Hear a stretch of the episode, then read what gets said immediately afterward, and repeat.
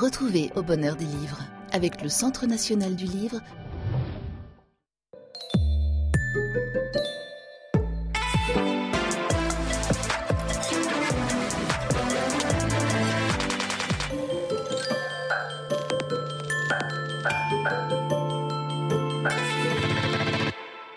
Voilà, bonjour au bonheur des livres avec Yannick Enel, l'un des meilleurs écrivains français qui publie cette fois-ci un livre dans une collection qui maintenant fait parler d'elle. Ma nuit au musée chez Stock, un bleu bacon, donc il s'agit euh, d'une nuit passée par Yannick justement au centre Pompidou, au cœur d'une rétrospective consacrée à Francis Bacon, le grand peintre anglais, qu'il est pratiquement inutile de présenter. Miguel Barcello est lui tout simplement un des plus grands peintres européens. Il est aussi un acteur justement de ce qu'a été la vie euh, euh, au fond des arts plastiques euh, ces 40 dernières années, hein, Miguel, puisque vous avez été le contemporain de Basquiat quand il était vivant, rencontré Andy Warhol, vécu avec, avec vos amis espagnols, et puis pour échapper à cette vie dangereuse, vous êtes allé vous réfugier en Afrique. Euh, vous travaillez évidemment à Paris, vous travaillez à Majorque, qui est aussi évidemment votre ville de naissance. Et le livre s'appelle De la Vida Mia. C'est trait et portrait. Mercure de France. Alors, euh, ça se présente comme une sorte de carnet de bord d'une Mm. vie, avec à la fois des tableaux. En voici un. On va demander à la réalisation, donc assez récent, euh, des croquis, des textes. Euh, une histoire que vous racontez, celle d'une mère que vous adorez et qui est encore là, Oui. d'un papa avec qui les rapports ont été difficiles, Oui. et des débuts dans la peinture qui ont été quasi immédiats, Miguel. Oui, mais je, je suis né dans une maison où il y avait de la peinture, comme il y a des gens qui naissent dans une maison où il y a des jeux d'échecs ou de, ou de, de collection de, de timbres-poste. Chez moi, il y avait des tubes à huile et des livres de peinture et des tableaux. Des tableaux, mon, mon grand-père avait des amis peintres en- entre-guerres, disons. J'ai- J'étais comme un petit singe, j'ai appris à peindre très vite et je partais peindre avec ma mère ou avec des amis de ma mère à la, à la campagne de peinture au plein air. Moi, j'ai appelé ça post-impressionnisme parce que c'était une variété de pâtisserie. C'était de- comme des grotesques, non et beaucoup de ces peintres peignaient avec plein de tubes. Ça faisait comme de...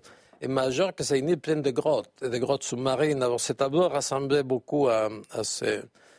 Alors bon, mon éducation était un peu paradoxale parce qu'ensuite, euh, à l'école de beaux-arts, tout Ah, il y a eu l'école de beaux-arts de, Oui, de Majorque, après il y a eu celle de Barcelone, mais ça vous a barbé très vite, vous Non, avez j'ai arrêté. fait une semaine. à Voilà. À Oui, c'est carrément très très vite alors.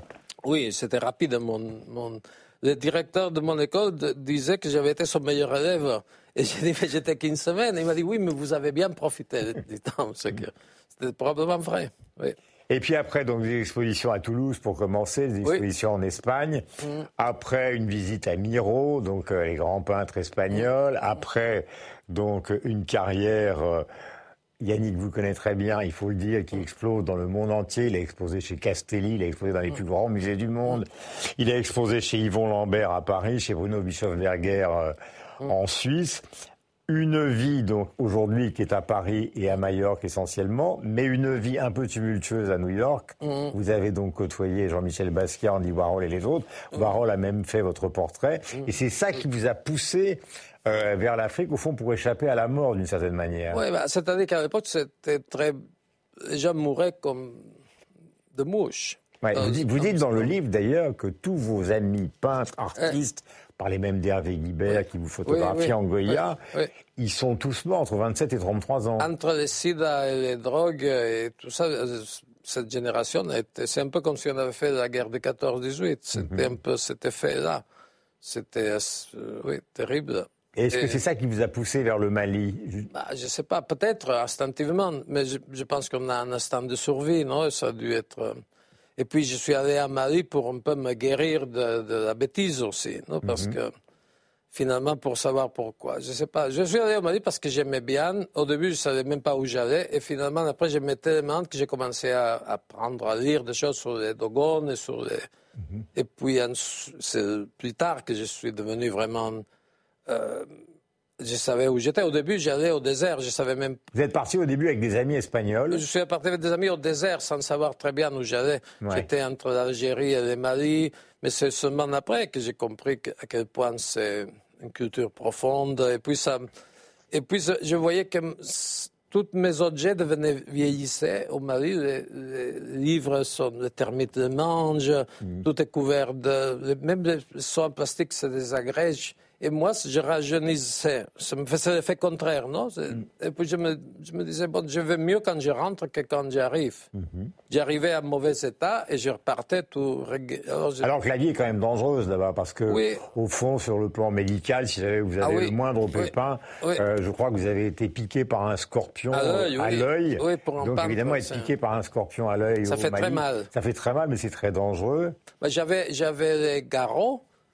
Et j'avais une autre chose qu'on coupe et on sort le poison, mais aucune de ces techniques marchait avec une piqûre. Alors j'ai dû supporter mon douleur.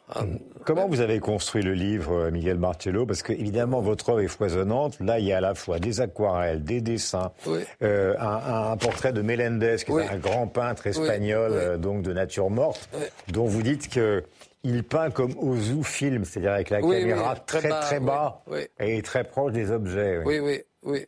Et ben, ben, Menendez voulait être un peintre de roi, un peintre de figure, et mhm. il a dû peindre des objets toute sa vie. Mhm. Alors avec une grande frustration, mais c'est un, Il se rêvait en Velasquez et en fait il s'est occupé de pommes, de poires, d'abricots. Mais si, si, vous regardez chaque pomme comme si c'était une figure, on comprend en bas, souvent sous ces tableaux, souvent il, faisait un, portrait du roi pour présenter à, hmm. la cour.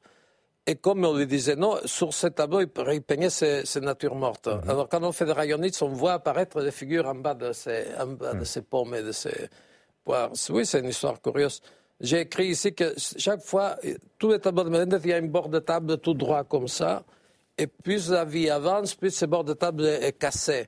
Et je pense chaque fois qu'il y avait un refus, mm. qu'il y avait une frustration ou une misère dans sa vie, il faisait une entaille dans ses bords de table. Mm-hmm. Comme on dit que Billy the Kid faisait dans sa pistolet chaque fois qu'il tuait quelqu'un. il faisait une marque. Mm. Et je pense que Belinda fait la même chose. Et à la fin, c'est un vrai zigzag.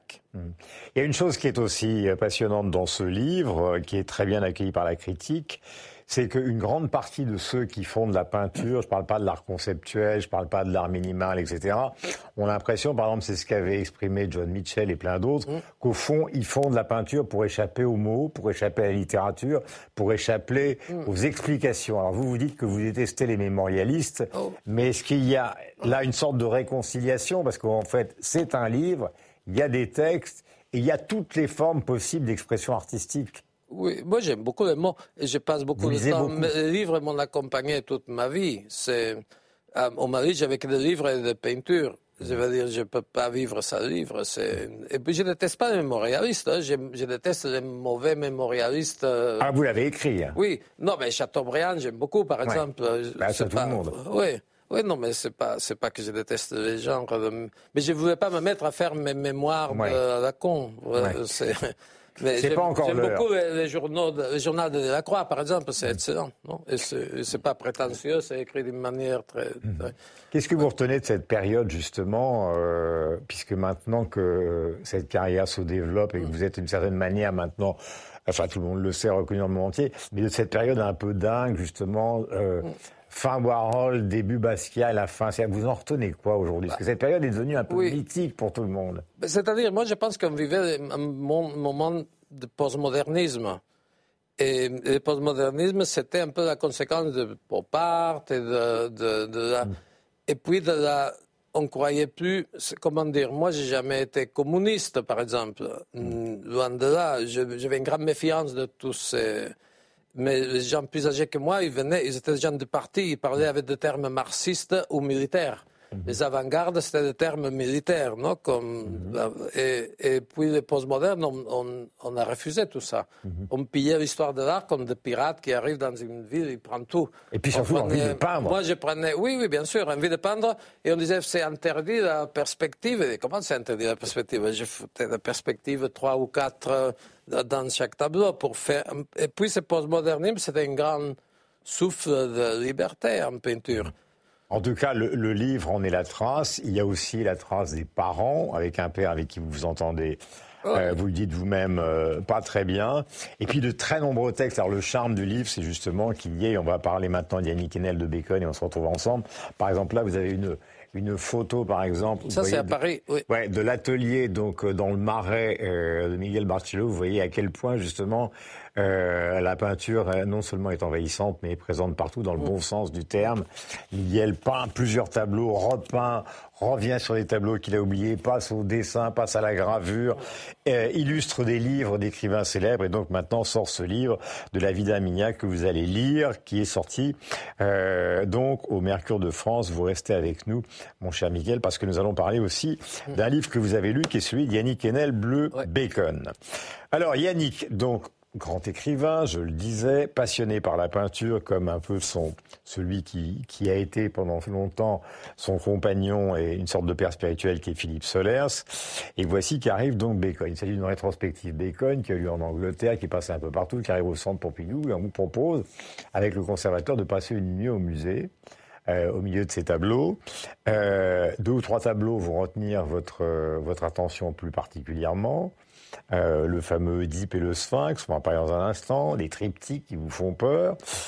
Et au départ, alors c'est ça où c'est très romancé d'une certaine manière, c'est qu'au moment où il entre dans ces huit salles, je crois, vous êtes pris par une espèce de migraine épouvantable qui vous oblige à vous scotcher sur le lit de camp qu'on vous a prouvé, de prendre du tramadol comme un malade, euh, plutôt que de faire un travail de réflexion sur les œuvres qu'on vous présente. C'est-à-dire que je ne les voyais plus, les œuvres, mm.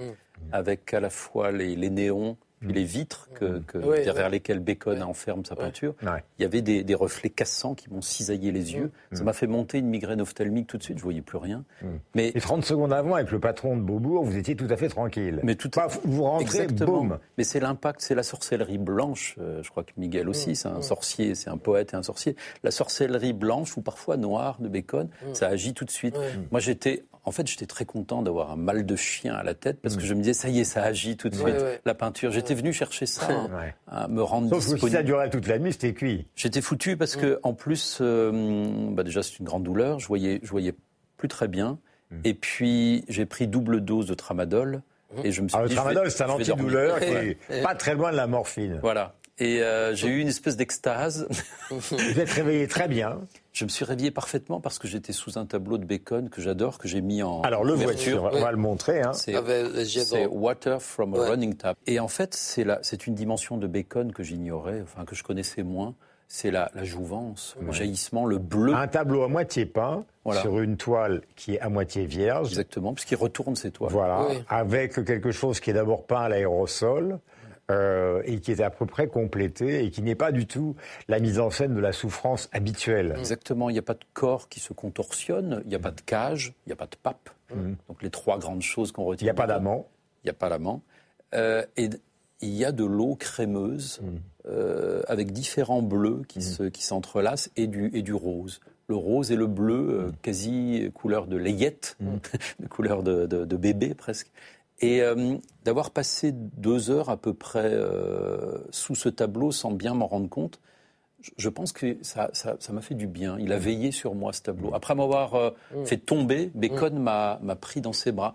Et je suis allé comme un, comme un personnage de, du Caravage, comme un Jean-Baptiste. Sur lequel vous avez écrit J'ai écrit un livre il y a longtemps, voilà, sur le Caravage. Et je suis allé vers le robinet, mais je vous assure, comme si c'était une fontaine.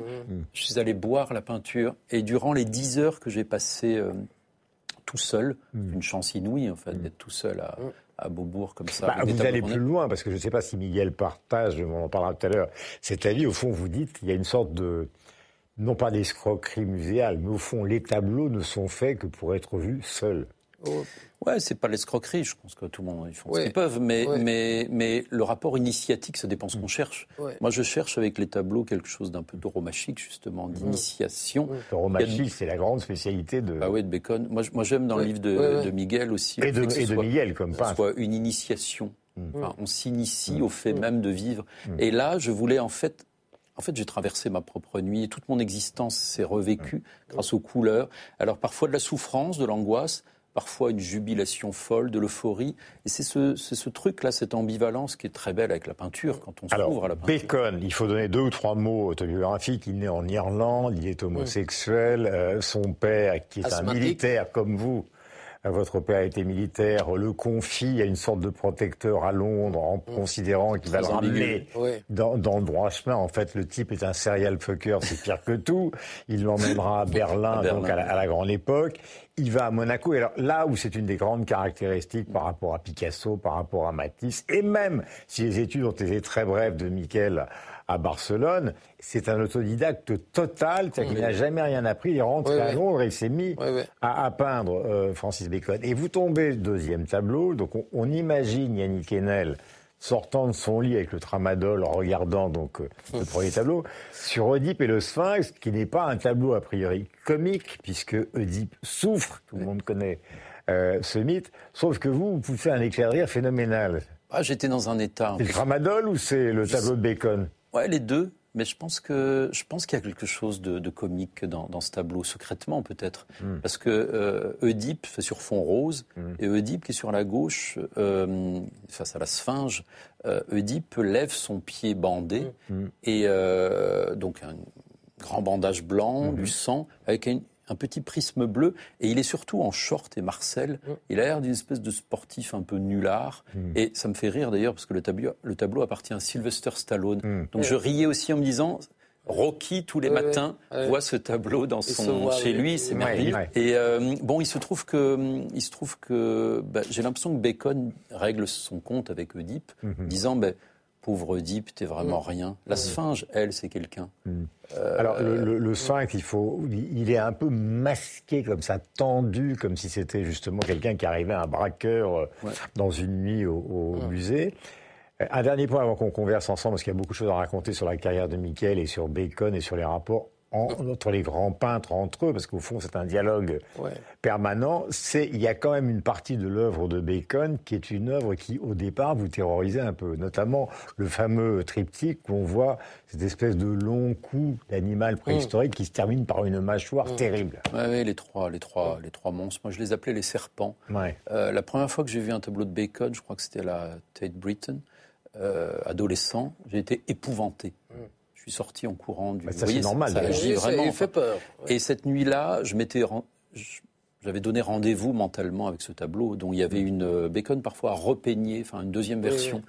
Et, euh, et, ça a été un, une épreuve aussi que, mm. de, que d'arriver à le regarder et à, et à, vaincre mes peurs. Et puis j'avais demandé, à, j'avais demandé aux pompiers à ce qu'ils éteignent les lumières aussi, mm-hmm. parce que j'ai l'obsession, comme Miguel, euh, des grottes. Mm. Et j'avais acheté une lampe torche. Et donc, la dernière partie de la nuit, j'étais tout seul, mm. en train mm. d'envoyer de, la lumière sur les tableaux. C'était absolument merveilleux. Voilà deux livres euh, au programme de Bonheur des livres. Celui de Michel Barcello, dont grand peintre de la Vida Mia, qui est publié au Mercure de France.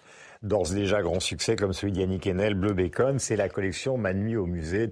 Yannick vous a raconté tout à l'heure dans quelles circonstances il s'est retrouvé donc pendant toute une nuit au musée alors d'une rétrospective Bacon. Question, Miguel, quel rapport, on parlait tout à l'heure de Melendez, donc des peintres mm. historiques, quel rapport vous entretenez avec vos grands aînés? C'est-à-dire par exemple mm. avec Francis Bacon, David Hockney, mm. euh, Gerhard Richter, l'allemand. Euh, ah, euh, Bacon, d'admiration, et je l'ai croisé, j'ai jamais parlé avec lui, mais je l'ai croisé deux ou trois fois ici et là, et je sais qu'il est allé voir mes tableaux, j'étais toujours très content.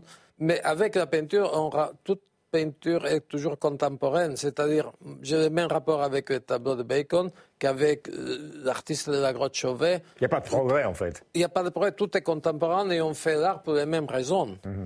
Et puis quand tu vas à la grotte Chauvet, tu reconnais la main, tu reconnais, c'est mon frère, c'est cet homme. Euh, Yannick, il y a une chose que, que les gens qui connaissent l'histoire de l'art savent, mais que vous reprécisez, c'est que dans le cas de Bacon, la vision des autres qu'évoquait tout à l'heure Miguel Barcello est très importante, notamment la vision de Picasso. Parce qu'évidemment, quand il voit Picasso chez Paul Rosenberg, le marchand, ou quand il le voit au musée, il voit comme une autorisation de détruire les visages euh, qui lui est mmh. donnés par mmh. quelqu'un d'autre, mmh. qui n'avait peut-être pas envisagé.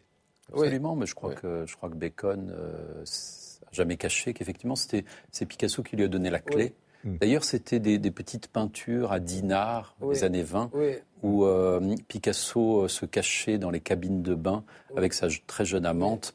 Et donc il y a ces histoires de clés comme ça. Oui. Et Bacon va mettre un pied qui ouvre les clés. C'est très mystérieux en fait. Il a, Oui, il s'est, c'est précis, inséminé. euh, C'est sur des tableaux précis de Picasso, des tableaux avec de rondeur, non? C'est ça qui lui fait, qui fait son. Les baigneuses, ouais, les Les fameuses baigneuses, oui, ouais. oui, oui. Et des tableaux de voyeurs, oui. Comment se fait-il euh, que l'Espagne soit peut-être le plus grand pays Alors, c'est c'est le point de vue de Picasso, parce que Picasso a quand même. Il a écrit sur le Caravage. Oui, oui. Je parle de Yannick. Oui. Picasso détestait le Caravage.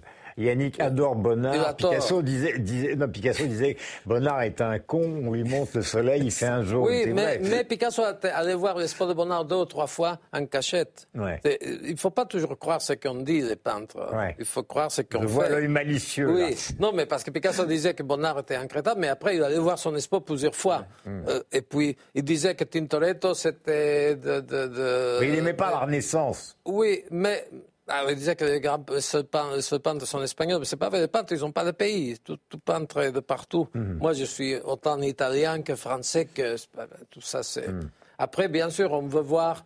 On veut voir euh, l'Irlande dans Bacon ou, l'Espagne noire dans, dans, dans- Pourquoi pas Mais ça, ça marcherait bien si on changeait tous ces figures de la crèche de place. Ça serait pareil. Tu vois, Goya comme un peintre français, ça marcherait parfaitement bien. Le non Goya, d'ailleurs, il faut- euh, Ouais. de- Oui. il faut le rappeler, qui a été, puisque l'histoire de la postérité est toujours une histoire importante, Goya qui a été ignoré pendant pratiquement deux siècles Oui. avant de revenir Oui, oui. au Comme centre. le Greco. Le Greco a été ignoré plus que ça, quatre, non, quatre Hmm. siècles, et puis est devenu euh, une évidence. Alors, Mais ça, une- ça arrive tout le temps, ça. J'ai une grande question pour vous. Donc, Miguel, Majorque, Paris, Mm. et malheureusement, à cause de l'actualité terroriste, a été obligé d'abandonner son atelier donc euh, du côté de Gao au Mali. Euh, Je sais que vous avez beaucoup vécu en Afrique, Mm. Oui, donc oui. ça vous rapproche. Vous avez écrit un article dans Charlie Hebdo élogieux sur le livre de Miguel, mais il y a cette question aussi de la violence chez Bacon, parce qu'on a beaucoup Mm. expliqué que bon, Bacon c'était l'alcool, les bars. euh, euh, un rapport qu'on retrouve d'ailleurs chez pas mal de peintres anglais avec en gros les dockers, les ouvriers. Enfin, c'est pas la sexualité banale euh, d'une homosexualité mondaine. Il y a quelque chose de violent qu'on retrouve dans les tableaux. Et quand il y a eu sa première grande rétrospective à Paris, son amant George Dyer meurt et silence. Il dit pas un mot. La souffrance est considérable, mais euh, l'apparence est, est respectée et il accepte justement cette rétrospective. Euh, comment on peut expliquer ça? Ben, Je crois que chez, chez Cette violence dominée ou cette souffrance dominée qu'on voit sur les tableaux partout. Ben, c'est exactement, c'est- le point secret, c'est le point incandescent de Bacon, c'est c'est de parvenir à, à contrôler sa violence. Enfin, d'après ce qu'on sait, il, il buvait énormément la nuit, enfin, mais de manière athlétique. Il allait directement à son atelier à 6 heures du matin et il peignait dans un état qui n'était sans doute pas un état de rage, c'était un état où enfin quelque Oui, chose oui, se oui. refroidissait. Et, et quand, son, quand son amant meurt euh, deux, jours, enfin, deux jours avant le vernissage, en 71, ça aurait dû être le plus beau jour de, de la vie artistique de Bacon, quand même, être célébré au Grand Palais, euh, en grande pompe, avec les gardes républicains, avec Georges Pompidou. Il n'y a que Picasso qui a vu ça de son vivant. Euh, bah, c'est aussi son plus grand malheur. Son amant qu'il a peint 80 fois. Enfin, euh, et de- dans cette expo, il y avait 500 que- tableaux en tout. hein. Il, a, Voilà. il a fait 500 tableaux sa vie. 500 tableaux de Bacon, 80 portraits de Georges Dyer. Et dans cette exposition, il y avait Georges Dyer partout. Ouais. Et il entre avec Pompidou et il voit partout le corps de son Ouais, amant qui est seul dans une chambre, Ouais, ouais. tout nu, sur, euh, sur les toilettes, mort.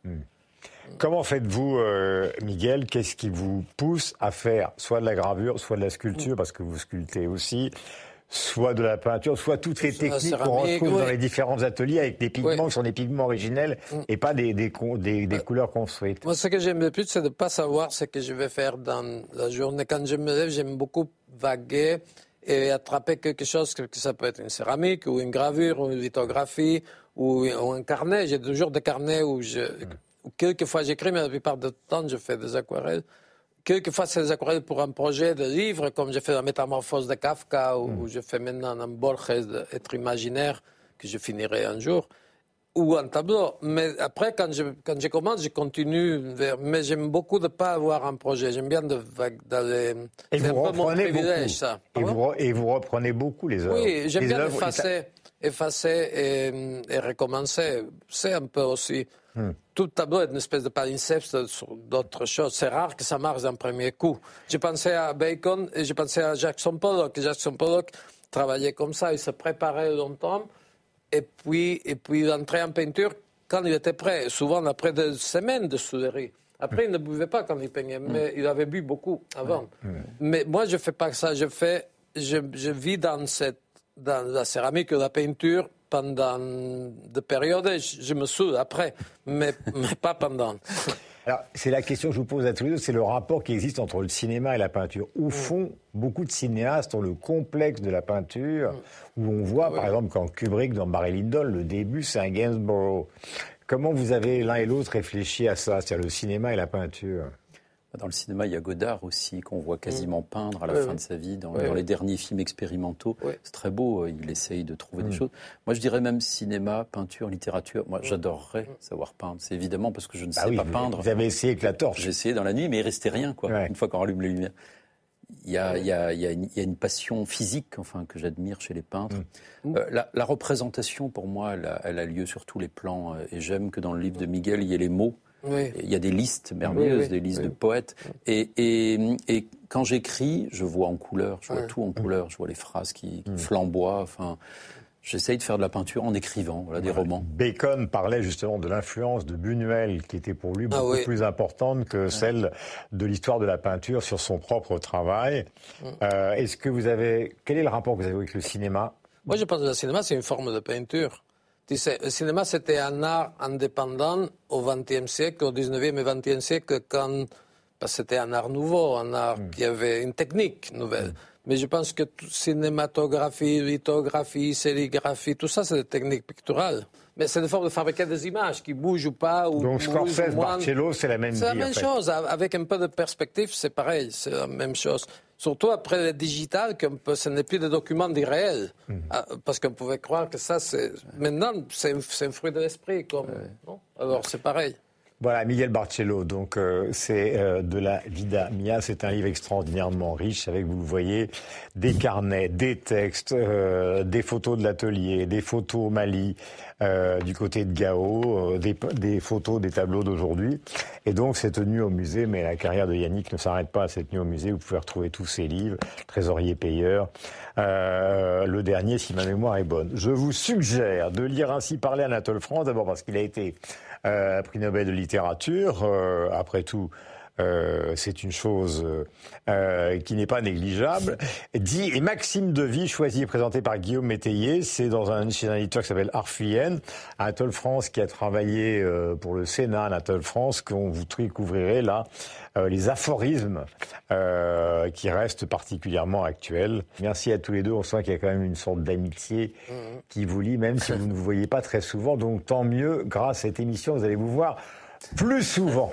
Euh, merci, euh, Merci. Miguel, merci, euh, Yannick et à bientôt surtout. Merci.